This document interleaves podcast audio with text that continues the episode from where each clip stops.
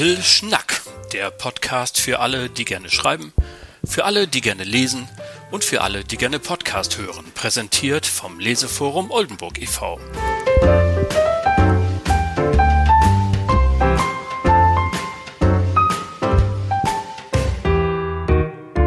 Moin und herzlich willkommen zur ersten Folge des neuen Podcasts Little Schnack vom Leseforum Oldenburg e.V. Mein Name ist Oliver Bruns und ich habe die große Ehre, Sie durch diesen Podcast begleiten zu dürfen. Ja, prima, dass Sie eingeschaltet haben und uns zuhören. Wir wollen ab sofort einmal im Monat für Sie da sein, immer am 15.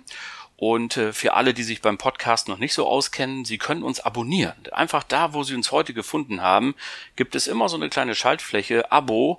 Da draufklicken und dann bekommen Sie immer eine Nachricht, wenn es eine neue Folge gibt.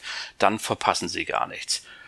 Und natürlich sind wir total gespannt darauf, wie Ihnen das alles gefällt. Also gehen Sie mit uns gerne in den Dialog, bewerten Sie uns. Da kann man so Sterne vergeben oder kleine Kommentare schreiben. Wir freuen uns auf alle Anregungen von Ihnen, denn für Sie machen wir das. Für alle die, die gerne lesen, für alle die, die gerne schreiben und für alle die, die gerne Podcast hören. Warum eigentlich lesen? Nun, liebe Freunde, da habe ich richtig gute Nachrichten für uns alle. Wenn es doch früher hieß, an apple a day keeps the doctor away, kann ich heute mit Fug und Recht verkünden, regelmäßiges Lesen verlängert das Leben. Das haben amerikanische Wissenschaftler herausgefunden. Ja, nun werden sie natürlich sagen, genau so fangen alle super Stories an, amerikanischen Wissenschaftler. Aber ich kann es auch belegen. Den Link zu der Studie, den finden Sie in den Show Notes. Klicken Sie drauf, lesen Sie selber nach. Das Ergebnis, die Lebenserwartung der Probanden, die wöchentlich bis zu dreieinhalb Stunden lesen, war 17 Prozent höher als die Lebenserwartung der Nichtleser. Also, kurz gesagt, Vielleser leben im Schnitt zwei Jahre länger als Nichtleser oder wie man hier in Oldenburg sagt, mit Viellesen lässt sich die eine oder andere Kohlfahrt oder Busseltour ausgleichen. Immerhin. Wie dem auch Lesen ist einfach cool und gesund und schreiben natürlich auch, denn da, wo gelesen werden will, muss ja auch geschrieben werden.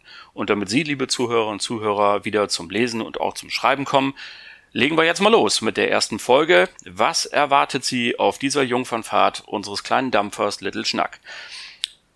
Gleich geht es los mit unserem Interview. Das soll immer im Mittelpunkt stehen. So, wir haben immer ein großes Hauptthema und dieses Mal ist es ein Interview und zwar mit Martin Barkowitz. Der ist studierter Literaturwissenschaftler und hat seine Magisterarbeit über einen Heftroman geschrieben.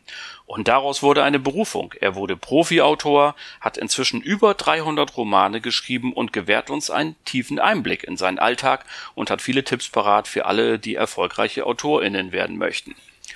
Im Anschluss daran haben wir zwei Rubriken, mit denen wir Sie in den nächsten Monaten erfreuen möchten. Und zum einen die Little Schnack Schreibschule. In jeder Folge dieses Podcasts gibt es einen kleinen Tipp für AutorInnen von einer Bremer Autorin, Lektorin und Schreiblehrerin. Sowas zum Mitnehmen. Und zum Schluss immer stellen wir OldenburgerInnen die Frage, was liest du? Und wir wollen doch mal hören, welche Bücher es so auf die Nachttische dieser Stadt geschafft haben und dort verschlungen werden. Das also in etwa der grobe Rahmen und dann legen wir auch los mit unserem Interview. Liebe Hörerinnen und Hörer, wann haben Sie das letzte Mal vor einem dieser großen Zeitschriftenwände gestanden? Zum Beispiel vielleicht im Geschäft am Hauptbahnhof, auf dem Weg zum Zug oder vielleicht waren Sie bei Famila in Wechleu oder irgendwo in der Stadt bei Galeria Kaufhof oder so, da wo es diese großen Wände gibt. Und ist Ihnen da auch aufgefallen, ein Genre gibt es immer und immer und immer noch, den Heftroman. John Sinclair, Perry Roden oder Jerry Cotton. Und bei Jerry zum Beispiel sind inzwischen über 3000 Romane erschienen. Und ich habe einen Mann besucht, der rund 100 Geschichten dazu beigetragen hat, Martin Bakowitz. Und das Interview mit ihm, das hören Sie jetzt.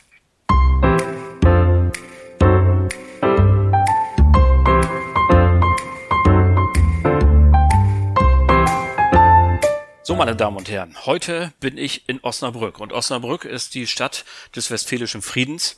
Ich habe hier lange gelebt und weiß, dass die Stadt sehr stolz darauf ist und im Stadtbild spielt es überall eine Rolle und hier sind auch alle ganz friedlich, äh, außer vielleicht in dieser Wohnung, denn hier wird nach Leibeskräften gemeuchelt, gemordet und um die Ecke gebracht. Ich befinde mich nämlich bei dem erfolgreichen und bekannten Krimiautor Martin Bakowitz. Hallo Martin. Hallo, hallo Oliver.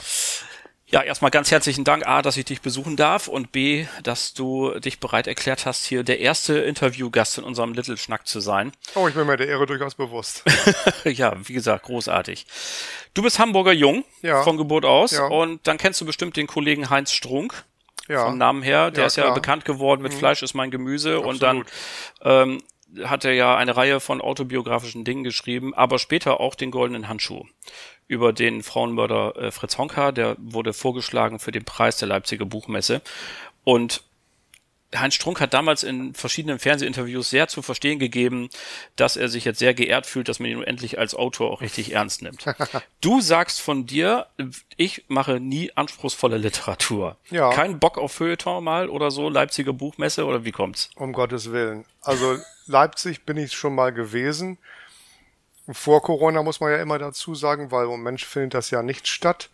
Äh, war ja auch ganz interessant, aber also ich kann mir jetzt nicht vorstellen, äh, ja, man trifft eine Menge Kollegen, man äh, führt das ein oder andere Gespräch auch mit Verlagen, aber also für meine Arbeit ist eigentlich entscheidend der, der jeweils nächste Roman, den ich raushaue. Ne? Okay, aber du hast, äh, wie, wie gesagt, äh, in einem anderen Interview mal gesagt, ähm, ja, ernstzunehmende Literatur würde es von dir nicht geben. Also auch du machst offenbar so den Unterscheid zwischen U und E, das gibt's ja bei der Musik, da kennt man ja, das ja, ja, die ewigen Streit, aber ist nicht Unterhaltungsliteratur, hat doch einen Wert und ist doch ähm, auch angesehen. Der hat den Wert, aber nur für meine Leser. Also ich äh, sage immer, für mich ist das Entscheidende, es klingt jetzt vielleicht blöd, ähm, also das Feuilleton ist mir eigentlich egal, weil ähm, der, das ist ja irgendwie ein Umweg. Also äh, erst lesen die Leute im Feuilleton, wie toll ein Buch ist, und dann kaufen sie sich das Buch. Aber ähm, bei uns ist das ja was anderes. Ich komme ja vom Heftroman her. Und vom, beim Heftroman ist das so, du bist, ähm, du bist am Kiosk oder du bist im Supermarkt und da liegt ein Heft und du findest das vielleicht das Cover oder den Titel ganz interessant und dann denkst du, äh, oh, das könnte ich ja mal mitnehmen. Oder dann liest du vielleicht die erste Seite und äh, wirst gleich in die Handlung reingezogen dann, äh, dann kaufst du ja nicht erst irgendwie die Zeit oder die Süddeutsche, äh, wo drin steht, ob du das lesen darfst oder nicht, ja, sondern ähm, äh, also bei uns ist das Produkt selbst, äh, was sich verkauft. So, ne? Ist es ja bei deiner Biografie trotz allem von außen gesehen erstmal ein bisschen merkwürdig. Du hast Literaturwissenschaft studiert hier im ja, schönen Osnabrück und Soziologie. Richtig, ja. mhm. Und ähm, mit einem hochbegabten Stipendium von der Friedrich-Ebert-Stiftung habe ich gelesen. Richtig, ja. Mhm. Und als Literaturwissenschaftler dann aber zum Heftroman gekommen. Und das kann ich dir, auch wenn du diese Frage sicher zum siebentausendsten Mal hörst, aber ich kann sie dir nicht ersparen. Erzähl uns doch mal ganz kurz, wie ist es dazu gekommen? Nein, das kann ich eigentlich sehr gut erklären, weil äh, ich hatte äh, im Studium hatte ich halt die Idee, ich wollte gerne nach dem Studium auch in dem Bereich arbeiten, also in dem Bereich Medien, was immer man darunter auch verstehen mag. Ne? Also ganz weit gefasst. Ich habe auch zum Beispiel mal kurzzeitig in einer Werbeagentur gearbeitet. Das hat mir auch ganz gut gefallen. Aber ich wollte eben gucken, dass ich auch einen Job finde, wo ich was schreiben kann. Und ich war ja immer schon mehr für die äh, Unterhaltungsschiene äh, ansprechbar oder ähm, das war immer so das, was mich interessiert hat. Und darum war auch das Thema meiner Magisterarbeit ein Heftroman-Thema. Ich habe nämlich meine Magisterarbeit über die äh, Gruselserie Geisterjäger John Sinclair geschrieben. Das war mein Thema und äh, da bin ich dann auch an den Bastal Verlag herangetreten. Und die fanden das erstmal ganz toll, dass ich eben dieses Thema gewählt habe. Dann wurde ich da eben eingeladen vom damaligen Cheflektor äh, im Heftromanbereich, dem Rainer Delfs. Ähm, und dann lernte ich eben auch den Helmut Rellergert kennen. Das ist also der Autor, der viele, viele Jahre lang John Sinclair allein geschrieben hat, was also eine beachtliche Leistung ist. Inzwischen hat er ein paar Co-Autoren, aber inzwischen ist er ja auch in Rente. Bloß unser einer schreibt auch in Rente weiter, nicht weil er muss, sondern weil er will. Jedenfalls er kam ich ins Gespräch mit den dortigen Herren und äh, ich äh, brachte eben zum Ausdruck, dass ich auch selber gerne mal Heftromane schreiben wollte, weil mein Studium neigte sich dem Ende zu. Ich äh, wollte Geld verdienen oder ich musste Geld verdienen und mir war klar, mit Heftromanen kann man sich ein regelmäßiges Einkommen äh, produzieren, was eben äh, mit anderen Formen nicht unbedingt äh, möglich ist. Also jeweils nicht auf Anhieb. Ja, weil du kriegst ein Pauschalhonorar. Da kommen wir vielleicht später noch drauf. Ich weiß es nicht. Naja, ähm, und dann sagte der Rainer Delfs zu mir, ja, dann versuchen Sie doch mal einen Cotton. Ja gut, ich habe dann ein paar Exposés geschrieben. Äh, die fanden sie alle schlecht, bis auf eins.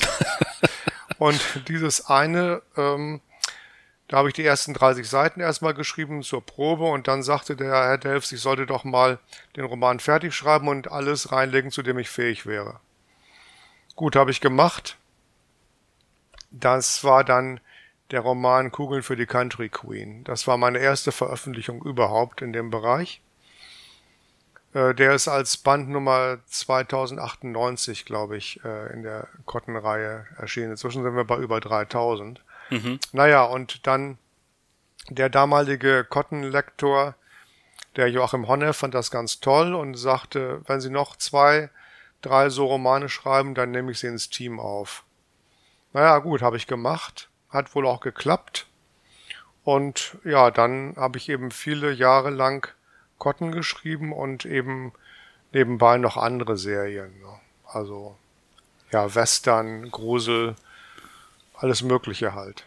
Genau, wir reden hier natürlich von dem weltbekannten Jerry Cotton, dem ich habe gerade eben vor unserem Gespräch ja noch bei einem großen Osnabrücker Supermarkt gehalten und siehe da, da steht er auch immer noch im Regal neben John Sinclair übrigens und ähm, so. ist in verschiedenen Ausgaben äh, zu haben. Wie viele Bände sind es dann insgesamt geworden? Oder bist du überhaupt noch aktiv oder ist die Jerry Cotton Karriere für dich? Die ist nicht vor, die ist nicht vorbei, die ruht im Moment. So. Also ich habe mich auch mit Bastei nicht etwa zerstritten oder so, sondern ich mache halt im Moment, um es klar zu sagen, Sachen, die besser bezahlt werden, zwar auch unter Pseudonym. Und das muss eben auch bewahrt bleiben, das Pseudonym. Aber ähm, ich könnte mir durchaus vorstellen, mal wieder Cotton zu schreiben. Manchmal juckt es mich auch richtig in den Fingern. Äh, um deine Frage zu beantworten, ich habe sie nicht genau gezählt. Ich habe, glaube ich, über 100 Cotton geschrieben. Ich habe aber auch andere Heftromane. Also äh, ich habe eine Zeit lang jeden, jeden Monat einen Western geschrieben. Das ist dann wahrscheinlich auch irgendwie. Aber ich bin nicht so ein Buchhaltertyp. Insgesamt gibt's von mir über 300, Veröf äh, 300 Publikationen. Aber ich kann jetzt auch nicht so genau sagen, wovon wie viel. Ja, okay. Das, also das, das ehrt dich ja auch. Und vielleicht ist es ja auch ganz gut, wenn man als Literat kein Buchhaltertyp ist. Das kann ja auch förderlich sein. Ähm, ja das bringt mich aber noch einmal zu einer anderen Frage, weil du sie gerade schon genannt hast. Du bist nicht nur unter deinem Namen unterwegs, Martin Barkowitz, ja. sondern mhm. auch unter verschiedenen Pseudonymen. Und das hat mich so als Hobbyautor dann doch interessiert. Wann entscheidet man sich für ein Pseudonym und wann veröffentlicht man unter Klarnamen? Äh, dafür gibt es verschiedene Gründe. Also noch, noch mal zur Erinnerung, ich komme vom Heftroman und da ist es eigentlich der Normalfall, dass man unter Pseudonym schreibt. Warum? Weil die Pseudonyme sich eigentlich an dem ähm, Genre orientieren. Das heißt, ich habe beispielsweise eine Menge Western geschrieben und da gibt es ein Sammelpseudonym äh, bei den Serien, wo ich tätig war, das ist Jack Slade.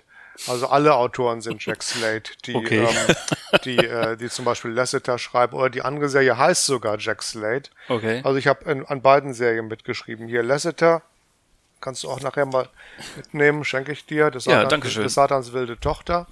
Im, Im Gegensatz zu Jerry Cotton ist Lasseter äh, sexuell sehr aktiv. Also ähm, ansonsten eben viel Action, halt Western. Ne? Ja. ja, gut. Und, ähm, und äh, das hatten wir eben ja. im Vorgespräch, Entschuldigung, mhm. schon gesagt, ja. bei Jerry Cotton steht ja nicht drauf, wer es geschrieben das hat. Das ist richtig, nicht? genau. Und das ja. hat auch einen guten Grund. Genau, das kann ich ja eben nochmal erzählen. Das lag eben daran, also Jerry Cotton, als die Serie in den 50er Jahren des vorigen Jahrhunderts, muss man ja jetzt schon sagen, begann, weil eben unheimlich erfolgreich. Und damals haben sich die Heftromanverlage noch, es gab damals übrigens auch wesentlich mehr Heftromanverlage als heute, da haben sich die Verlage noch gegenseitig die Autoren abgejagt. Und darum musste immer geheim bleiben, wer alles bei Cotton mitschreibt und wer nicht. Und äh, im Laufe der Jahrzehnte hat sich das alles ein bisschen abgeschliffen und als dann, als dann diese großen Cotton-Jubiläen kamen, da wurden dann eben auch der ursprüngliche Cotton-Erfinder, ein gewisser Delfried Kaufmann, der wurde dann auch interviewt. Und der produktivste äh, Cotton-Autor aller Zeiten, der Heinz-Werner Höber, der also über viele Jahre lang jeden zweiten Cotton geschrieben hat, der ist ja schon lange tot. Mhm. Und ähm, Also und da gab es eben noch ein paar andere Namen und ich bin ja inzwischen nicht mehr ganz so jung, aber in den 90er Jahren zählte ich eben zu den äh, sogenannten jungen Wilden. das waren halt, äh, das war halt unter dem damaligen Cotton-Lektor äh, Peter Tannisch waren das eben ein paar Autoren, die da einen etwas moderneren Touch reingebracht haben. Also das waren äh, neben meiner Wenigkeit zum Beispiel der Michael Peinkofer, der heute viel historische Sachen schreibt, also so Ork-Romane und sowas. Mhm. Ähm, oder der ähm, Zibula, ein anderer Autor, der jetzt auch immer noch ähm, in dem Bereich tätig ist und auch die heute äh, ja im, im Bereich äh, Romantik äh, sehr erfolgreiche und übrigens Spiegel-Bestseller-Autorin äh, Corinna Bohmann. Auch Corinna Bohmann hat äh, mal zehn Cotton-Romane geschrieben. Spannendes äh, Sammelsurium an Autoren. Absolut. Und äh, wenn du zum Beispiel die die Autorenliste von Cotton jetzt bei Wikipedia mal anguckst, dann sind ähm, gut gibt's auch viele Eintagsfliegen, das muss man ganz klar sagen. Aber ansonsten liest sich das auch so wie ein Who is der deutschen Unterhaltungsliteratur. Also, na guck mal, wer da alles mal Cotton geschrieben hat. Da schlackerst du aber mit den Ohren. Das äh, hört sich ja jetzt so ein bisschen so an, ähm, als könnten wir da noch einen Tipp loswerden für jetzt junge Autorinnen und Autoren, die sich ja vielleicht gerade zu Hause sitzen und überlegen, wie schaffe ich eigentlich mal den Einstieg so in den Markt. Ich möchte auch gerne mal irgendwann vom Schreiben äh, leben können.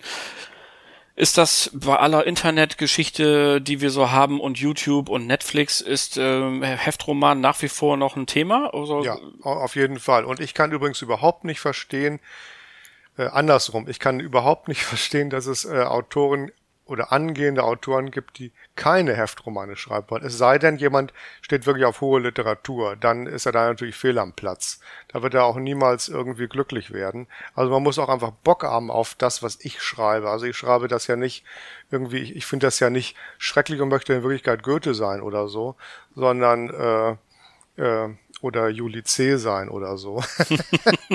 Aber ähm, also die kostenlose Ausbildung, die ich bei äh, Bastal genossen habe, die ist mit nichts aufzuwiegen. Und man kriegt sogar noch Geld dafür. Also besser geht's doch nicht.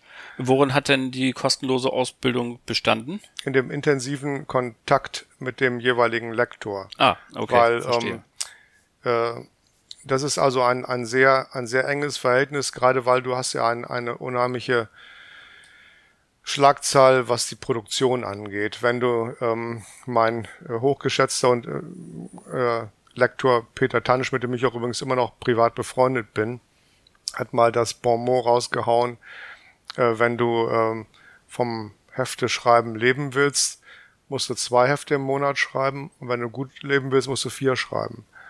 Also und eins pro Woche. Eins pro Woche, ja. Und mal eben für alle, die es nicht kennen, ich habe hm. heute Morgen ja eins erworben. Hm. Das ist ein 60-Seiten-Heft. Ne? Genau. Also, also ja. das muss man in der Woche erstmal kriegen. Das ist richtig. Und äh, man, man schreibt eben, man braucht eben zum Schreiben länger als zum Lesen. Also bei einer, bei einer durchschnittlichen Lesegeschwindigkeit brauchst du für einen Heftroman ungefähr anderthalb Stunden. Das heißt, ähm, wenn du das jetzt mal im Verhältnis zu dem Preis setzt und dann im Verhältnis zu anderen ähm, Vergnügungen wie zum Beispiel Kino oder so ist natürlich Heftroman immer noch sehr günstig. Ja, ich ja. habe glaube ich zwei Euro bezahlt eben. Ja, das gut, Heft. das ist jetzt ähm, der im Moment so der normale Preis. Also ähm, äh, ja. Aber ein niedriger ja. Preis sorgt dafür, dass das Publikum breiter ist. Ist ja völlig genau. klar. Also wenn ja. eben, äh, wie gerade erwähnt, der neue Roman von Juli C. kommt im, im Hardcover raus mhm. für 22 Euro. Ähm, das ist natürlich eine ganz andere Zielgruppe, als wenn ich eben am Kiosk oder im Supermarkt für zwei Euro eine Geschichte kaufen kann. So ist es. Und ja. als Autor kriegst du eben ich weiß nicht, ob wir da drauf kommen, ich kann es auch jetzt schon mal erzählen, als Autor von Heftroman kriegst du eben ein Pauschalhonorar. Das heißt, äh, wenn der Roman angekauft wird vom Verlag, dann kriegst du eben eine bestimmte Summe. Äh, da jetzt, wenn natürlich alle angehenden Autoren wissen wollen, wie viel das ist, das ja. auch, auch das geht nach, äh, auch das geht nach Genre. Mhm. Das fängt also im Bereich äh, 700 Euro an. Das ist also äh, Romantik, also Liebesromane werden allgemein äh, äh, geringer angesetzt. Dann geht's höher und ich glaube, die am besten bezahlte Serie ist äh, eben Perioden, also Science Fiction. Okay. Äh, da geht's, glaube ich, ich glaube 2000 oder 3000 Euro für ein für ein ähm, Heft, wobei dann natürlich auch man dazu sagen muss, Du hast ja erzählt von, von deinem Freund, der da jetzt äh, was veröffentlichen konnte, aber der kennt, der kennt natürlich auch dieses ganze Universum sehr gut. Also man kann sich jetzt nicht einfach hinsetzen und einen äh, Perry Roden schreiben. Äh, ich habe das übrigens auch nie, noch nie probiert. Ich habe mir mal einen gekauft, habe kein Wort verstanden und habe mir gedacht, okay, dafür bin ich zu doof. Also ähm, das geht mir äh, bei Science Fiction übrigens auch so. Ich bewundere ja, da das Genre, beruhigt. aber ja. ich, das habe ich auch keinen Zugang. Nö äh, wie gesagt, äh, hatte dann für mich jetzt auch, hatte sich auch erledigt. Ähm, ist auch nicht schlimm. Also ich, ich finde es gut, wenn Leute Fan sind und da drauf stehen, aber man kann eben auch nicht auf allen Hochzeiten tanzen. Ich habe übrigens auch nie einen äh, Arztroman geschrieben, nicht weil ich was gegen das Genre hätte, sondern weil mir die einfach zu schlecht bezahlt waren. Mhm. Weil ähm, wenn ich einen Krimi schreiben kann oder einen Arztroman, dann schreibe ich doch immer einen Krimi, weil da verdiene ich 200 Euro mehr.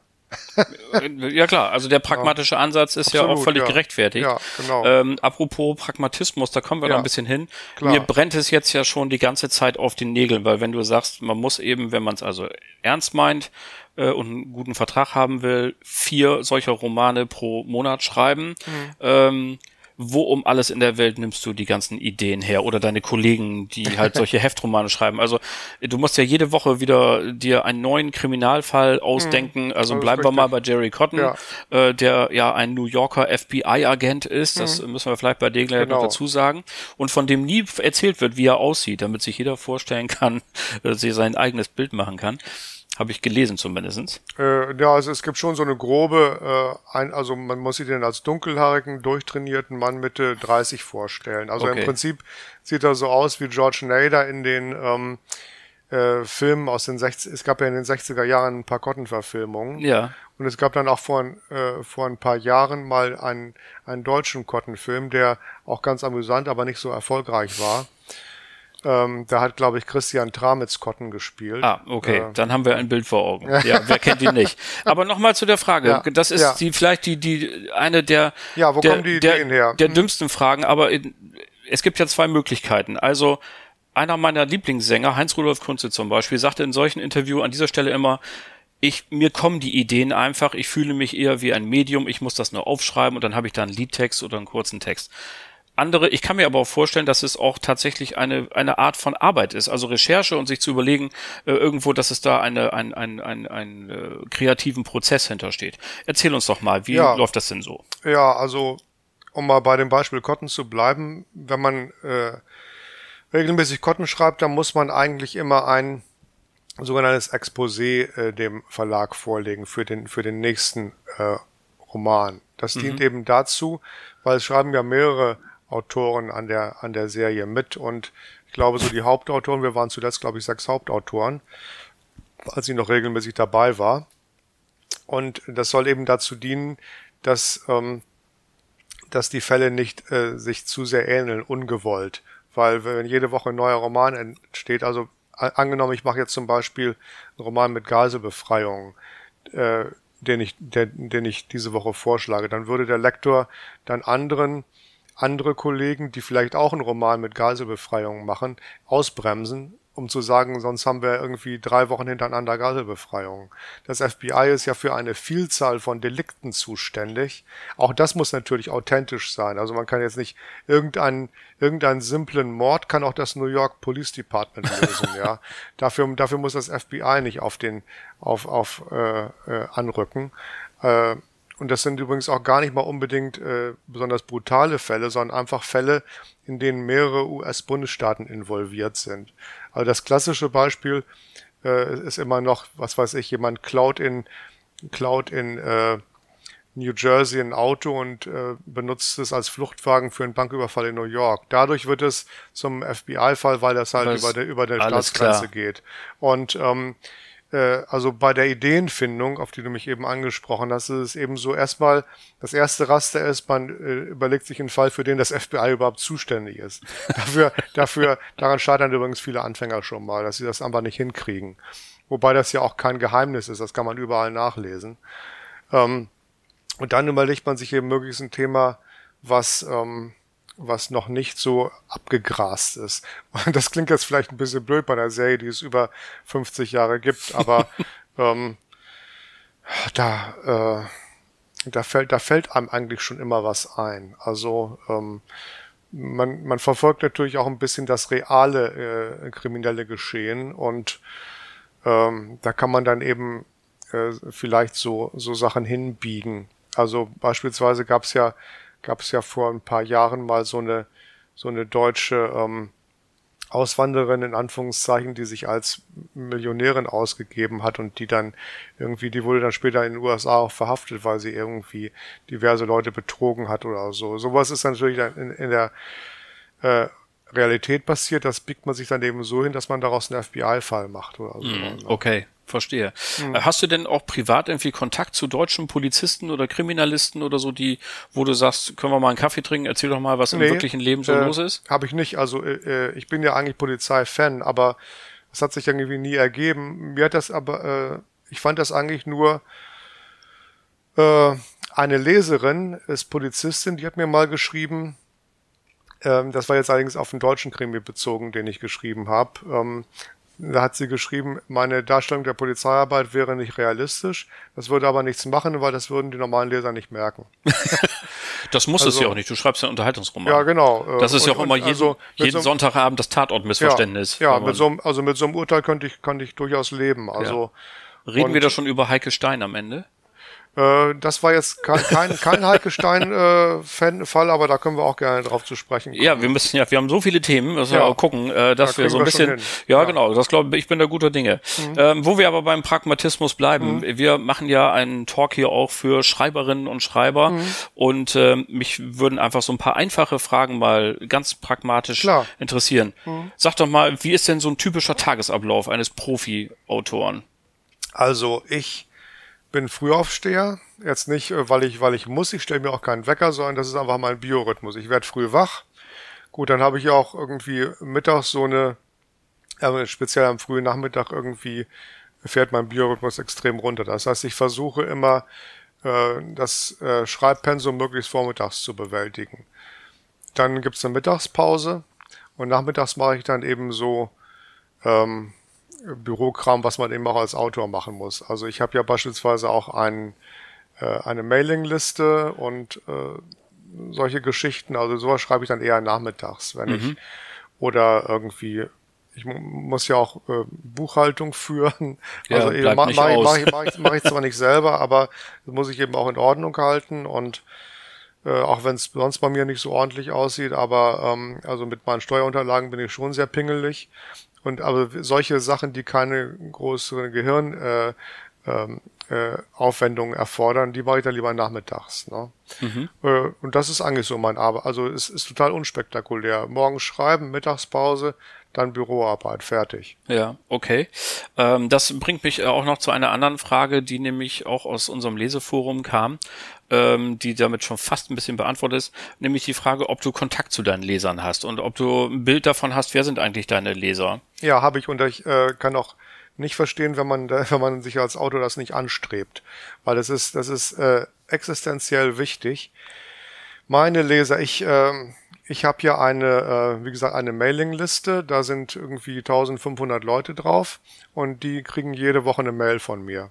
Mhm. Äh, und da erzähle ich halt immer so über neue Projekte oder wenn ich auch mal wieder eine Rabattaktion mache oder so, dann können die da irgendwie günstig ein Buch runterladen, wenn sie das möchten. Und ähm, äh, wenn die mir schreiben, dann ich beantworte grundsätzlich jede Mail von, von Lesern, weil ich will ja, ich will ja wissen, wer das ist und über die Jahre weiß ich das natürlich. Also meine Leser sind in der Regel äh, ungefähr die Hälfte sind Frauen, die andere Hälfte sind Männer. Die meisten sind über 50. Äh, und ja, 50 bis 80 kann man echt sagen, ist so, ist so meine, so meine Kernzielgruppe. Okay. Also das ist, ähm, äh, für junge Leute ist das möglicherweise nicht so interessant, ist mir aber auch egal. auch, auch wiederum aus ganz pragmatischen Gründen, weil der geburtenstärkste Jahrgang, ähm, äh, den es jemals in Deutschland gab, das war also 64, äh, 64 ich, ne? ganz ja. genau. Knapp 1,4 äh, Millionen in beiden ja, genau. deutschen Staaten, ja. Richtig. Und, und solange ich äh, solange ich diese äh, Jahrgänge habe, kann mir nichts passieren. Und ähm, äh, ja, wie gesagt, es, äh, und es sind eben auch Leute, ich, ich, ich, ich werbe ja auch immer ganz explizit damit, dass ich Kottenautor bin, ja, weil äh, ich, das mache ich natürlich auch, um Leute zu vergraulen, die Kotten schrecklich finden, weil äh, also mit ich will gar keine Leser, die anspruchsvolle Literatur ähm, äh, bevorzugen. Äh, mit, die werden mit meinen Sachen sowieso nicht glücklich. Ich, ich will, ähm, ich will Leute, die leichte Unterhaltung zu schätzen wissen. Ja, das ist meine Zielgruppe und die nehmen auch Anteil. Also gerade wo du eben Heike Stein, da kommen wir ja vielleicht noch drauf, erwähnt, also die, äh, die fragen ja auch nach, was denn mit dieser Dreiecksgeschichte ist, mit Maya und mit Ben und ob dann, ob dann dieser Erzählstrang mal zu Ende ist und ähm, mit Heikes Vater, der jetzt auf Mallorca lebt und so, also die nehmen wirklich Anteil am Leben meiner Figuren und das finde ich super. Was Besseres kann einem eigentlich gar nicht passieren als Nö, Autor, ne? Nee, aber da muss man eben auch aktiv auf die Leser zugehen. Also ich mache auch gelegentlich mal eine Verlosung oder so, ähm, eben über meine Mailingliste, ne? Mhm. Und äh, dann können, da habe ich dann eben auch immer viel Feedback. Die wollen, finden es natürlich immer toll, wenn sie was gewinnen können. Im, im Moment, im Moment verlose ich, äh, habe ich zum Beispiel gerade dieses Buch hier verlost. Das habe ich, kannst du nachher auch mitnehmen. Das habe ich zwar nicht geschrieben, aber übersetzt. Ah. Also das ist ähm, der Gentleman Gauner. Äh, ja, genau, Arsène Lupin, genau. Ja, und cool. äh, da haben also auch diverse, diverse Leser irgendwie äh, gesch geschrieben, dass sie das gerne haben wollen, aber es, ich verlose verlos natürlich nur ein Exemplar. Ich kann ja auch nicht arm werden dabei. Nee, das schon. Aber, ähm, aber ähm, das zeigt eben auch, dass sie Interesse haben. Ne? Gut, also mhm. hier wird jeden Tag geschrieben, sieben Tage die Woche oder fünf ja, nächste Wochenende? Äh, sieben, ja, sieben Tage, sieben weil, Tage. also nicht, weil ich, weil ich, weil ich so ein Workaholic wäre, sondern äh, solange ich eine Geschichte äh, nicht fertig erzählt habe, schreibe ich die weiter, weil sonst verliere ich den Faden. Ja, das kann ähm, ich gut verstehen. Da mache ich, ich mache dann höchstens mal einen Tag frei oder zwei Tage frei, wenn eine Story fertig ist. Mhm. Okay. Und ansonsten habe ich ja immer den nächsten äh, Abgabetermin im Hinterkopf. genau, ich habe hier auf deinem Sofa steht ein weißes Laptop. Ja. Das bringt zur Frage, tippst du einfach so auf Word rein oder hast du ein Autorenprogramm, so Papyrus oder so oder ähm, womit schreibst du ganz pragmatisch? Also ich schreibe ganz pragmatisch mit Gratisprogrammen. Also äh, noch besser. Das, ja, das, das Programm, was ich auf dem, ich habe übrigens zwei Rechner. Also der eine, den, den habe ich für Online-Banking und, und um ins Netz zu gehen und so, aber das ähm, äh, ist dann nicht mal, also das hier, ist, der, das äh, Laptop ist mal ein Schreibcomputer, da, mit dem kann man nicht online gehen, weil ähm, das lenkt mich bloß ab. Also mit dem kann man echt nur tippen. Das ist eine bessere Schreibmaschine. Ja. Und, kluge äh, Idee übrigens. Ja, äh, habe ich äh, ist nicht ist nicht von mir. Äh, habe ich die Idee habe ich geklaut, aber solche Ideen darf man ja klauen. Ja, absolut. Genau. Gut. Äh, mhm. Hast du sonst noch irgendwelche Hilfsmittel außer einer elektrischen Schreibmaschine, die man zusammenklappen kann? ähm, Hilfsmittel? Nee, also ich weiß, dass heutzutage viele Autoren aufs Diktieren stehen. Klingt in der Theorie gut. Ich habe es probiert, mir fällt es schwer. Vielleicht ähm, äh, mache ich das mal, in, wenn ich irgendwann äh, ein Tremor habe und keine äh, nicht mehr vernünftig tippen kann. Ich behaupte immer, äh, das ist was für Leute, die ähm, also ich kann mit zehn Fingern schnell schreiben, ja. Und ich glaube, dieses Diktieren ist mehr was für Leute, die mit, die mit Adler-Suchsystem arbeiten. Also wenn, wenn ja. ich irgendwie ähm, mit einem Finger oder so tippen müsste oder so, dann würde ich mir das wahrscheinlich auch überlegen, ob ich nicht lieber nicht, ob ich nicht lieber. Ähm, und die Fehlerquote äh, ist noch ziemlich hoch. Also wenn ja. man so ein bisschen nuschelt oder so, das äh, ist auch noch das noch nicht nicht hundertprozentig ausgereift. Da wird die Zukunft zeigen, ob das dann was werden kann.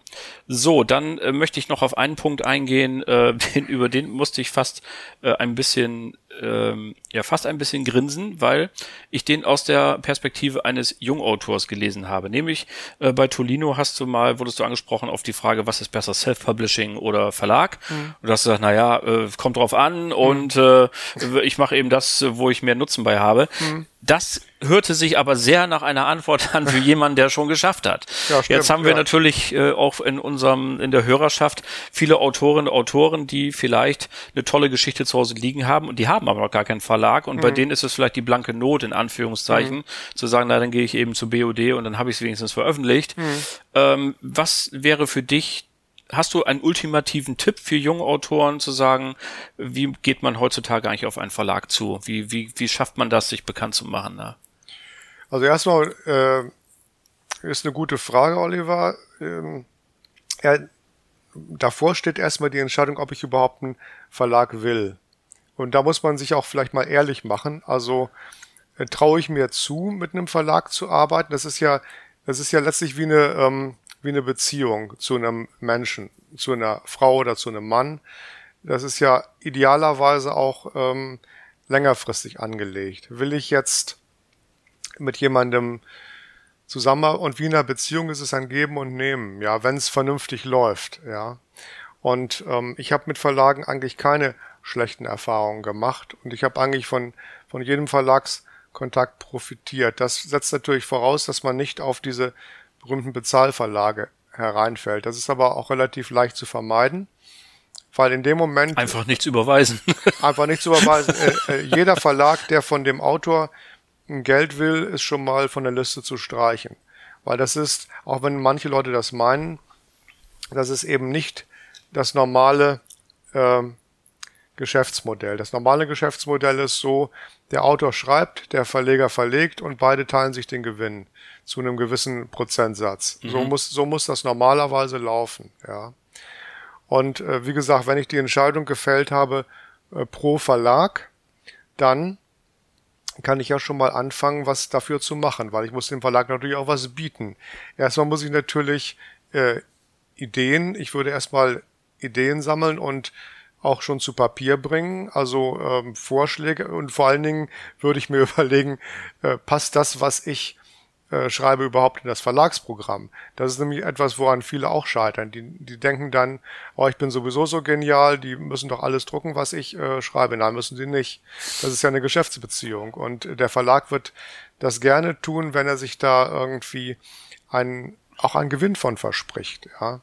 Aber ähm, man kann nicht äh, bei einem Science-Fiction-Verlag eine Liebesschmonzette einreichen und dann äh, beleidigt sein, wenn die ablehnen. Das ist einfach, das ist einfach unrealistisch. Ja, ja. das verstehe ich. Äh, das ist das eine. Du äh, entwickelst ein paar Ideen. Äh, es muss nicht alles schon ausgearbeitet sein. Oder du schreibst vielleicht von einem Roman schon mal die ersten 30 Seiten. Äh, dann wird ein guter Lektor sofort erkennen, ob darin Potenzial steckt oder nicht. Und, und sowas, und sowas reicht man dann ein. Und zwar eben nicht nur eine Idee, sondern mehrere, ja. Ähm, deshalb, weil Verlage hassen Eintagsfliegen, weil äh, bei jedem bei jedem neuen Autor geht der Verlag auch erstmal in Vorleistung, weil man investiert ja Zeit und Geld.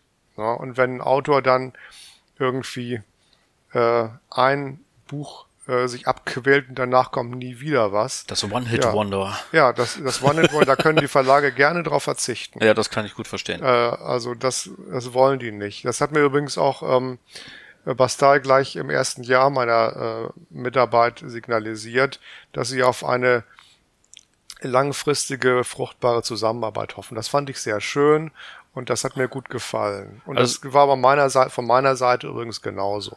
Dann fassen wir bei der Verlagssuche zusammen. Erstmal muss ich mir den Verlag genau angucken, was hat er im Richtig. Programm, was genau. ist äh, seine Spezialität. Richtig. Dann reiche ich ihm am besten mehrere Ideen rein, die ja. müssen nicht fertig sein, ja. aber sie mhm. sagen, ich habe hier vier, fünf Romanideen, äh, die könnte ich mir vorstellen auszuarbeiten. Genau. Und dann schaut man mal, was da passiert. Super. Ja. So, wir, ich könnte ja hier mit dir stundenlang sitzen, aber wir müssen so ein bisschen auch auf die Uhr gucken. Ich Klar. möchte noch zu Heike Stein gucken, weil das, das ist eine Hamburger Kommissarin. Soko Hamburg gibt's ja auch noch von dir. Ja, das du ist aber dieselbe Serie. Also, Ach so. das ist. Ah, okay. Ähm, ja. Siehst du, da kannst du mal sehen. Äh, mhm. gut, dass wir drüber reden. Ja, ich wollte genau. aber erstmal wissen, du bist in Hamburg-Barmbek geboren. Ja. Äh, ich kenne ja. Hamburg nur nicht so ganz genau, aber ist das förderlich, um so viele Kriminalromane zu erfinden? Absolut. es gibt, äh, also äh, Hamburg-Barmbek ist ja ein traditioneller Arbeiterstadtteil. Ähm, und es gibt, es gab zum Beispiel mal, auch da gab es mal so ein äh, reales Verbrechen. Es gab eben diesen Lord von Barmbek, das war irgendwie auch so ein Schlimmling aus der Vorkriegszeit. Okay. Ähm, der äh, von sich, der, der was wurde, glaube ich, sogar verfilmt mit dem, äh, dessen Leben. Ähm, nein, das ist, ähm, also Hamburg ist ja traditionell eine, eine, eine Stadt, äh, die auch äh, viel, äh, also äh, Schauplatz von Krimiserien. Also es gibt Großstadtrevier, ist, ist bekannt mit als Jan Fedder, äh, mit Jan Fedder unvergessen, ja. genau und eben diverse andere ähm, äh, äh, Filme oder eben auch äh, Romane, die da spielen. Und äh, äh, das kam so zustande mit Heike Stein. Also erstmal hieß Heike Stein ursprünglich Eva Blank. ähm, ich kriegte ähm, Anfang dieses Jahrtausends ein Angebot von einem inzwischen nicht mehr existierenden kleinen ähm, Heftromanverlag, ob ich eine äh, deutsche Regionalkrimiserie schreiben wollte. Ja, habe ich gefragt, okay, soll die in Osnabrück oder in Hamburg spielen? die, der, ähm, die Wahl fiel, was vielleicht keinen erstaunen wird, auf Hamburg. Und dann habe ich angefangen, diese Serie zu schreiben und habe dann, ich glaube, das waren zehn oder elf Romane insgesamt sind entstanden. Und dann ging aber irgendwann äh, der Verlag pleite.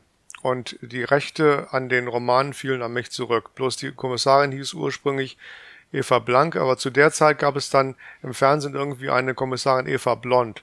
Das war mir irgendwie zu blöd. Nicht, dass noch jemand denkt, ich hätte da irgendwie abgekupfert. Darum habe ich die Kommissarin halt in Heike Stein umbenannt. Und dann habe ich eben diese Romane ähm, als E-Books ähm, im Self-Publishing rausgebracht zu der Zeit. Na, weil es wäre ja irgendwie Verschwendung gewesen, die einfach so auf der Festplatte liegen zu lassen. Absolut. Und dann habe ich aber noch die Hörbuchrechte an einen Hörbuchverlag verkauft. Und das gibt's jetzt eben auch, also es gibt im Prinzip die ersten, ich glaube die ersten 20 Bände gibt's als Hörbuch und eben als E-Book. Ein paar gibt's auch als äh, als Taschenbuch, da ist eigentlich wiederum das Problem, dass die Romane relativ kurz sind. Das heißt, dann äh, ist das Taschenbuch relativ teuer. Das lohnt sich eigentlich nicht wirklich. Hm. Ist denn ähm, Heike Stein jetzt einfach nur auch in deinem äh, Geist entstanden oder gibt's dafür irgendwie eine Form von realem Vorbild? Hast du irgendwo? Nö, äh, die ist wirklich, die habe ich mir wirklich nur so ausgedacht. Also damals äh, bei dem nicht mehr existierenden Verlag war die Vorgabe, es sollte also eine, eine Kommissarin sein. Also das war eigentlich so die einzige Vorgabe, die, die ich äh, hatte. Und das, das, den Rest habe ich mir selbst ausgedacht. Okay. Mhm. Äh, zum Schluss würde ich gerne noch eine ähm, Frage stellen. Du hast ja nach dem vielen Jerry Cotton Roman auch eine eigene Figur erfunden, die in New York City unterwegs ist. Jack Riley, habe ich gelesen. Ah ja, Jack Riley, genau. Genau, und der spielt auch in New York City. Ja. Und ähm, warst du eigentlich mal da in New York? Nö. Hast du selber recherchiert oder machst du das alles nicht, mit nee. Google Earth oder so? Das mache ich äh, in, in dem Fall sowieso noch, ist sowieso etwas schwieriger, weil Jack Riley ist ja eine historische Serie. Das heißt, Jack Riley spielt während der Prohibitionszeit also 20er Jahre. Da, wo sie alle und, nur heimlich getrunken haben. Wo alle nur heimlich getrunken haben, genau. Und ähm, ist eigentlich so eine klassische Gangster, Gangster-Serie. Also er, Jack Riley ist ein Privatdetektiv und äh, ist eigentlich ständig pleite. Also im Grunde ist das wie, wie in diesen alten Filmen mit Humphrey Bogart. Ja. Also es gibt ja äh, also also Mal Malteser Falke oder äh, also solche Filme, da waren Jack Riley ganz, die waren ganz klar irgendwie Vor Vorbild für mich oder eben auch wirklich Autoren aus der Zeit, irgendwie Raymond Chandler, Dashiell Hammett, also diese Hardboiled Detectives. Also das sind auch, also, also Jack Riley werde ich auf jeden Fall weiterführen. Ich habe im Moment auch einen äh, Jack Riley in der in der Pipeline. Titel ist die Handgranatenhochzeit. ich hoffe, ich hoffe, dass die Handgranatenhochzeit dieses Jahr noch rauskommt. Müsste eigentlich was werden. Aber die Serie verkauft sich nicht gut, aber äh, äh, ich schreibe die trotzdem weiter, weil ich mir das inzwischen leisten kann, dass ich auch Sachen schreibe, die nicht so viel Geld einbringen. Und wenn wir da mal alle angekommen sind, dass wir das sagen können, ich schreibe einfach das, wozu ich Lust habe, oder zumindest mal das, wozu ich Wobei, Lust habe. Wobei, man muss ja dazu sagen, wenn ein Autor, ich sag mal, ein, äh, ein Hauptjob hat, dann kann er ja auch schreiben, was er, äh, äh, was er, wie er lustig ist. Und was ich übrigens eine ungute Tendenz im Self-Publishing finde, ist dieses, was man als Pay-to-Play bezeichnet. Das heißt, äh, heutzutage muss, äh, also viele Autoren meinen immer, sie müssen erstmal unheimlich viel Geld mitbringen, um, äh, um ein professionelles ähm, ähm, Produkt ähm, zu schaffen. Das sehe ich also ein bisschen anders. Also ich denke, äh, erstmal muss man sich das Handwerk aneignen da, da waren wir ja noch mal vorhin bei der Frage, äh, ob ich einen Verlag suche oder ob ich Self-Publishing mache. Ich finde, wenn ich Self-Publishing mache, dann muss ich mir zunächst einmal ein äh, Publikum erarbeiten. Und ich bin eben nicht unbedingt der Meinung, dass das von heute auf morgen gehen kann. Also auch nicht, wenn man Tausende von Euro irgendwie in Werbung steckt oder in, in, ähm, äh, Lektorat steckt und in äh, Cover steckt und das muss sich auch erstmal alles refinanzieren. Ich meine, wenn du, kannst du dir ja selbst ausrechnen, wenn du erstmal 3000 Euro raushaust, um, um einen Roman ähm, äh, zu veröffentlichen, wie viele Exemplare musst du verkaufen, bis du dann wieder bei Null bist. Ja, das Und dann auch als Unbekannter, ja, vor allem. Und dann auch als ja, Unbekannter. Also ja, da wo jeden Tag tausende von Titeln erscheinen, da muss man ja, ja erstmal durchkommen. Ja, 70, das erinnert mich ein bisschen, Entschuldigung, an, an ein Fußballtraining mit meinem Sohn hier in Osnabrück, mhm. F-Jugend, beim, okay. beim äh, OSC auch. Mhm. Und ähm, ich habe mich gewundert, wie viele ähm, Eltern dort ihre Kinder mit den besten Trikots, den besten Fußballschuhen ausgestattet haben. Unfassbar viel Geld ausgegeben, aber mhm. die konnten alle gar nicht kicken. Die ja, hatten also noch nicht mal, die hatten noch nicht mal ein, ein Grundtalent. Und das hat mich mhm. gerade daran erinnert, ähm, dass ähm, auch da ähm, manche Eltern ja vielleicht besser beraten, wenn sie sagen, wir gucken erstmal, ob du kicken kannst und mhm. wenn, wenn, oder, oder ja, fechten, ja, du bist ja, ja Fechter, ist genau das Gleiche. Genau, ich muss ja nicht gleich die teuerste Ausrüstung kaufen, sondern Richtig. ich kann ja mit meinem Sohn erstmal gucken, hat er überhaupt Talent, hat er Spaß dran? Genau. Und dann, wenn man merkt, aha, äh, der, der entwickelt sich weiter, dann kommen die Dinge ja von ganz allein und so ist das wahrscheinlich im Autorenwesen deiner Meinung nach auch. Ja, abs absolut. Also äh, da würde ich würde auch echt erstmal versuchen, mir ein Publikum zu erschreiben und ich würde auch nicht enttäuscht sein, wenn ich die ersten Jahre äh, nur minimal verkaufe, weil ähm, das kann man auch nicht anders erwarten. Man muss sich wirklich ein Publikum erarbeiten, weil wer soll, wer soll sonst irgendwie die, die Romane kaufen? Ne? Mhm. Also das ist, ähm, man kann das Pferd nicht vom Schwanz her aufzäumen, wenn man das mal, wenn man das mal so nennen will. Und äh, ansonsten gibt's ja auch noch immer diese,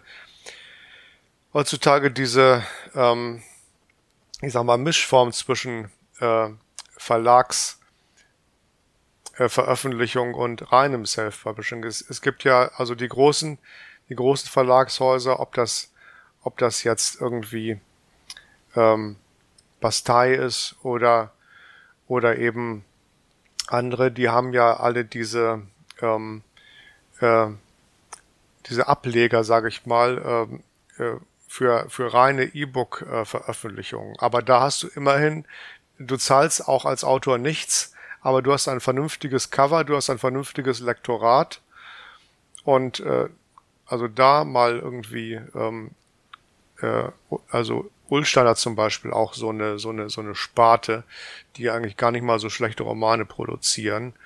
Also da würde ich zum Beispiel auch einfach mal versuchen äh, zu landen. Die haben auch übrigens alle eine Homepage, wo auch ganz klar die Vorgaben stehen, was, was wird gesucht an, äh, an, an, an Manuskripten, was wird nicht gesucht und wie, äh, was für einen Umfang muss das Manuskript haben. Also wenn ich heute anfangen würde, würde ich da wahrscheinlich irgendwie versuchen, eher irgendwie anzukommen, als dass ich versuche, irgendwie ähm, für teuer Geld, übrigens als ich angefangen habe, hatte ich überhaupt kein Geld. Das heißt irgendwie, ich hätte überhaupt nicht die Möglichkeit gehabt, mal eben 3000 Euro für ein, ähm, äh, für ein äh, Lektorat. für eine Veröffentlichung oder für ein Lektorat mhm. auszugeben, weil ich das Geld damals nicht hatte. Ja. Also wenn es danach ging, hätte ich damals überhaupt nicht anfangen äh, können zu schreiben. Also äh, dann würde ich wirklich eher versuchen, da mal irgendwie einen Fuß in die Tür zu kriegen. Und, und wenn man da mal äh, was veröffentlicht hat, dann kann man auch ähm, äh, weitergehen.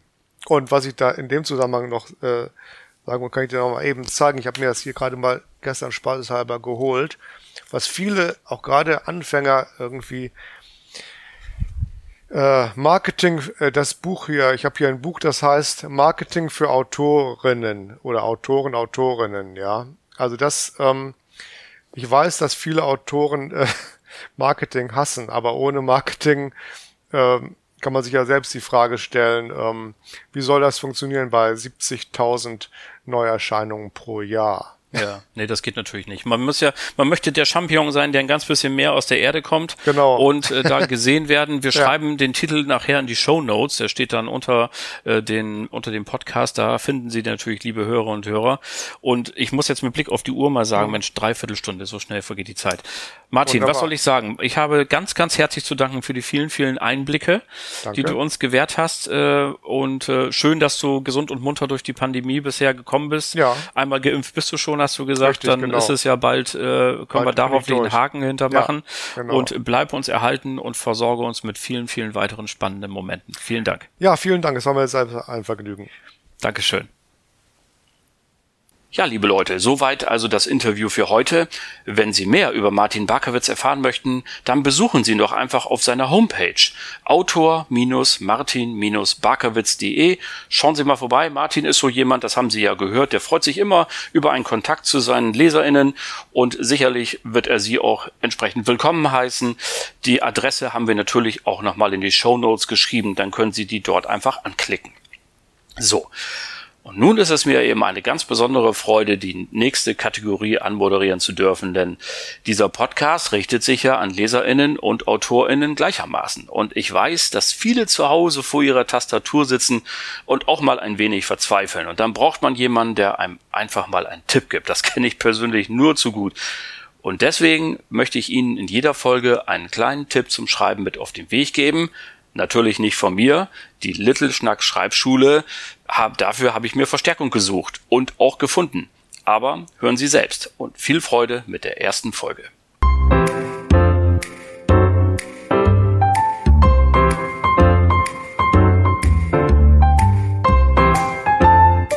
Ja, und tatsächlich, hier bin ich in Bremen bei Anke Fischer und ähm, im Wohnzimmer sitzen wir hier bei strahlendem Sonnenschein draußen und ich sage erstmal Hallo Anke. Hallo Olli. Ja, schön, dass ich da sein darf. Und liebe Hörer und Hörer, ähm, Anke Fischer wird uns in den nächsten Monaten begleiten, immer mit einem kleinen Schreibschulentipp. Und natürlich fragen Sie sich jetzt, wer ist das überhaupt? Und äh, ich darf Sie mal vorstellen, sie ist nämlich nicht nur Autorin, sondern studierte Phytopathologin, studierte PR-Fachwirtin. Sie arbeitet als Lektorin, ist Lehrbeauftragte unter, an, unter anderem an der Uni in Bremen und veranstaltet Schreibwerkstätten, gibt Kurse, Schreibreisen und alles Mögliche. Also alles rund ums Schreiben im Grunde ist vereint in dieser Person. Und umso schöner, dass du dich bereit erklärt hast, uns ein bisschen zu begleiten. Cool. So, was machen wir? Erste Folge. Ähm, wir haben uns überlegt, dass wir mal ganz vorne anfangen. Und zwar bei der Überlegung, ähm, wenn ich jetzt so eine Idee habe, was soll ich eigentlich deiner Meinung nach machen? Soll ich einfach drauf losschreiben oder soll ich erstmal planen? Hm, das ist eine gute Frage und das kommt ganz drauf an. Also bei Menschen, die schon viel geschrieben haben, die wissen genau, was ihnen gut tut. Manche müssen sehr minutiös vorplanen, wirklich genau vorplanen. Jedes, jede einzelne Szene, jedes einzelne Kapitel und wiederum andere, die schreiben einfach los. Wenn ich aber ein längeres Manuskript vorhabe, also ich habe mir vorgenommen, jetzt einen Roman zu schreiben, dann ist es in der Regel so, dass ich, wenn ich losgeschrieben habe, nach 30 Seiten spätestens in ein Loch falle. Und plötzlich ist da ein Berg vor mir, über den ich nicht mehr hinwegkomme. Und manchmal kommt dann eine Schreibblockade auf mich zu. Und das liegt einfach daran, dass ich jetzt eigentlich plotten müsste. Das erklären wir mal ganz kurz für unsere Zuhörer und Zuhörer, die eben noch ganz am Anfang ihrer Autorenkarriere stehen. Also dieses Gerüst zu bauen für eine Geschichte, für einen Roman, das nennt man ein Plot schreiben. Genau, den Handlungsablauf festlegen. Okay, und dazu gehören dann auch die Sachen rein, wie welche Haarfarbe hat eigentlich meine Hauptfigur, wie spricht der, wo wohnt der und solche Sachen, richtig? Das, das sind die Vorüberlegungen, bevor es ans Plotten geht. Aha. Eigentlich. Also da muss ich erstmal die Figuren ausarbeiten meine Heldinnen und Helden, wie sehen die aus, warum agieren sie wie, also das ist noch eine Vorarbeit, bevor ich losschreibe oder bevor ich losplotte. Aber manchen hilft es auch, einfach tatsächlich loszuschreiben, um sich den Figuren zu nähern, um genau klar, sich klar zu werden, wie sollen eigentlich meine Figuren agieren, wie reden sie, wie sprechen sie, wie handeln sie, wie könnte wie können sie miteinander umgehen. Und dann kann es nämlich passieren, ganz anders als ich mir vorgestellt habe, will die Figur dann in eine ganz andere Richtung. Und das kann ich, kann ich mir erschreiben, also schreibend mich der Figur nähern. Und das heißt dann nicht, dass diese 30 Seiten, die ich vielleicht geschrieben habe, dann auch tatsächlich in meinem Manuskript verwendet werden, aber sie helfen mir sehr, mich der Figur zu nähern. Alles, was ich geschrieben habe, ist niemals umsonst. Es wird immer helfen, ein rundes Manuskript zu schreiben. Okay, also fassen wir zusammen für diesen ersten Tipp für unsere Schreibschule.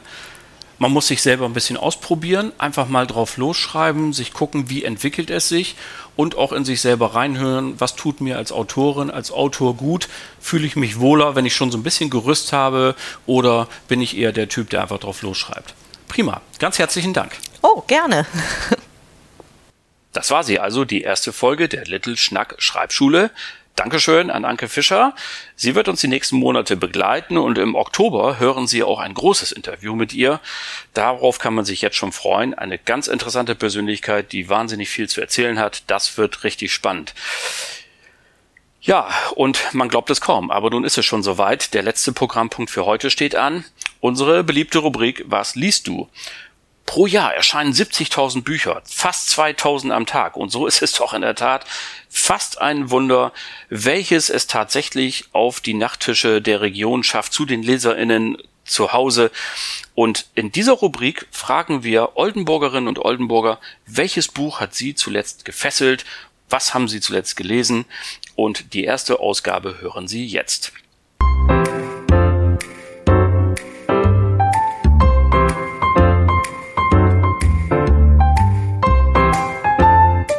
Ja, und in der Tat bin ich zu Gast bei einer waschechten Oldenburgerin, nämlich Gabriele Niesen. Hallo Gabi. Hallo Olli. Schön, dass ich zu Gast sein darf. Die Oldenburgerinnen und Oldenburger kennen dich ja noch. Du hast äh, der Stadt gedient von 2011 bis 2019. Das war zumindest die letzte Funktion. Da warst du Bau- und Verkehrsdezernentin. Nun haben wir das Jahr 2021. Was machst du denn heute beruflich? Nachdem ich äh, in Oldenburg aufgehört habe, war ich ein Jahr Bürgermeisterin in Ludwigsburg und jetzt bin ich seit Februar 2019 Staatsrätin für Bau und Zentrales bei der Senatorin für Klimaschutz, Umwelt, Mobilität und Stadtentwicklung in Bremen. Also sozusagen gleich um die Ecke. Da kann ich dir die Frage natürlich nicht ersparen. Welche Stadt ist denn schöner? Na, Bremen oder Oldenburg? Na? Ja, ich würde mal sagen, das kann man jetzt nicht so pauschal sagen. Ich würde äh, ganz ausdrücklich zu Oldenburg sagen, Oldenburg ist lebens- und liebenswert. Das mag ich immer noch sehr, sehr gerne. Aber ich habe jetzt natürlich im vergangenen Jahr auch schon viele Teile von Bremen gesehen und es gibt tolle Ecken in Bremen und zu Bremen würde ich sagen, ist eine Stadt mit mehr Charakter und unterschiedlichem Charakter und echt spannenden, auch mal robusten Standorten. Wunderbar. Wir wollen uns kurz über das Lesen unterhalten. Ähm, was bedeutet dir Lesen? Ganz viel. Ähm, jetzt wird bei uns draußen Rasen gemäht. Ich hoffe, das stört nicht. Das ist live. Ähm, das nehmen wir mit. Ganz viel. Ich habe immer mehrere Bücher an meinem Bett liegen und zwar immer noch haptisch als äh, Printausgabe und ich lese total gerne. Welches Buch hat dich denn zuletzt so richtig in deinen Bann gezogen, in seinen Bann natürlich und warum? Ja, zuletzt ist vielleicht nicht ganz zutreffend, aber als ich darüber nachgedacht habe, ist mir eingefallen, dass mich wirklich in den Bann gezogen haben zwei Bücher von Juli C. Ich habe okay. von Juli C gelesen Unter Leuten, ist auch schon ein bisschen länger her, aber sehr bekannt und ich habe vorher von Juli C. Schilf gelesen. Beide Bücher haben mich sehr in den Bann gezogen. Ich sage noch mal was zu Unter Leuten. Ich habe schon in Oldenburg in einer Kirchengemeinde mal vorgelesen und dann habe ich aus dem Buch Unter Leuten die Passage gelesen von der Gemeinderats- oder besser gesagt von der Bürgerversammlung zur Errichtung der Windkraftanlagen. Äh, das war sehr spannend und war ungefähr so, wie mein Alltag ist. Und deswegen aber selten habe ich das so gut beschrieben und so prägnant in den Charakteren äh, beschrieben bekommen wie in diesem Buch und deswegen hat es mich in den Bann gezogen. Das glaube ich sofort. Mir ging es nämlich tatsächlich ähnlich und äh, Frau C. hat über zehn Jahre daran gearbeitet übrigens und äh, die nette Anekdote erzählt, sie wohnt ja selber in Brandenburg auf so einem kleinen äh, Dorf und dann ist sie mit ihrem Mann mal so abends spazieren gegangen und hat dann irgendwie gefragt, was macht eigentlich der und der, bis sie sagte, ach, das ist eine Figur aus meinem Roman, Entschuldigung, der wohnt ja gar nicht. Fand ich ganz niedlich. Ähm, okay, du hast ja gesagt, das hast du ausgelesen. Gibt es denn gerade im Moment was, wo du schon angefangen hast und wo du sagst, hm, das könnte dich auch packen? Ja, gerade im Moment lese ich ein Buch, das mir liebe Freunde geliehen haben. Äh, dazu habe ich schon vor Jahren den Film gesehen. Ich lese gerade Lachsfischen im Jemen. Ich bin selber schon im Jemen gewesen ähm, und ich lese jetzt mit viel Freude dieses Buch. Das hat ehrlich gesagt auch viel mit Politik zu tun und mit dem Aufarbeiten von wichtigen Vorgängen und wie die eigentlich zustande gekommen sind. Und ich habe schon zwischenzeitlich herzlich gelacht, beziehungsweise in Passagen mich selbst wiedererkannt. Deswegen bin ich meinen lieben Freunden, von denen du ja einer bist, sehr dankbar, dass ihr mir das Buch geliehen habt. Und es ist äh, mit einem unfassbaren britischen Humor ja noch versehen und ein bisschen Liebe gibt es auch. Ich mag es auch sehr, das Buch. Liebe Gabi, was soll ich sagen? Ganz herzlichen Dank bleib uns gewogen, bleib eine gute Leserin und äh, vielen Dank für das heutige Gespräch. Ich bedanke mich auch ganz herzlich. So, und dann schreite ich schon über die Ziellinie für heute mit Ihnen gemeinsam. Vielen Dank, dass Sie zugehört haben. Das waren Sie nämlich schon. Die erste Ausgabe von Little Schnack, dem Podcast vom Leseforum Oldenburg e.V. Ganz prima. Empfehlen Sie uns gerne weiter. Sagen Sie anderen Leuten, was Sie heute erlebt haben. Wie gesagt, Sie können uns abonnieren und bewerten. Darüber freuen wir uns natürlich ganz besonders. Die nächste Folge, die erscheint am 15. Juli 2021 und dann auch wieder mit einem spannenden Interview, denn ich war zu Gast bei Rolf Ulitzka. Der schreibt Ostfriesland-Krimis und hat seine Kommissare Bert Linnig, Nina Jürgens und Femke Peters in drei Jahren bereits 16 Mal ausrücken lassen. Und ich habe ihn gefragt, wie er das macht und was sein Erfolgsrezept ist, denn er hat die Bücher auch bemerkenswert oft verkauft. Das wird also auch wieder ein spannendes Interview. Bis dahin wünsche ich Ihnen alles Gute, viel Spaß beim Lesen, allen, die schreiben, tolle Einfälle und Ihnen allen überhaupt nur das Beste. Ihr Oliver Bruns.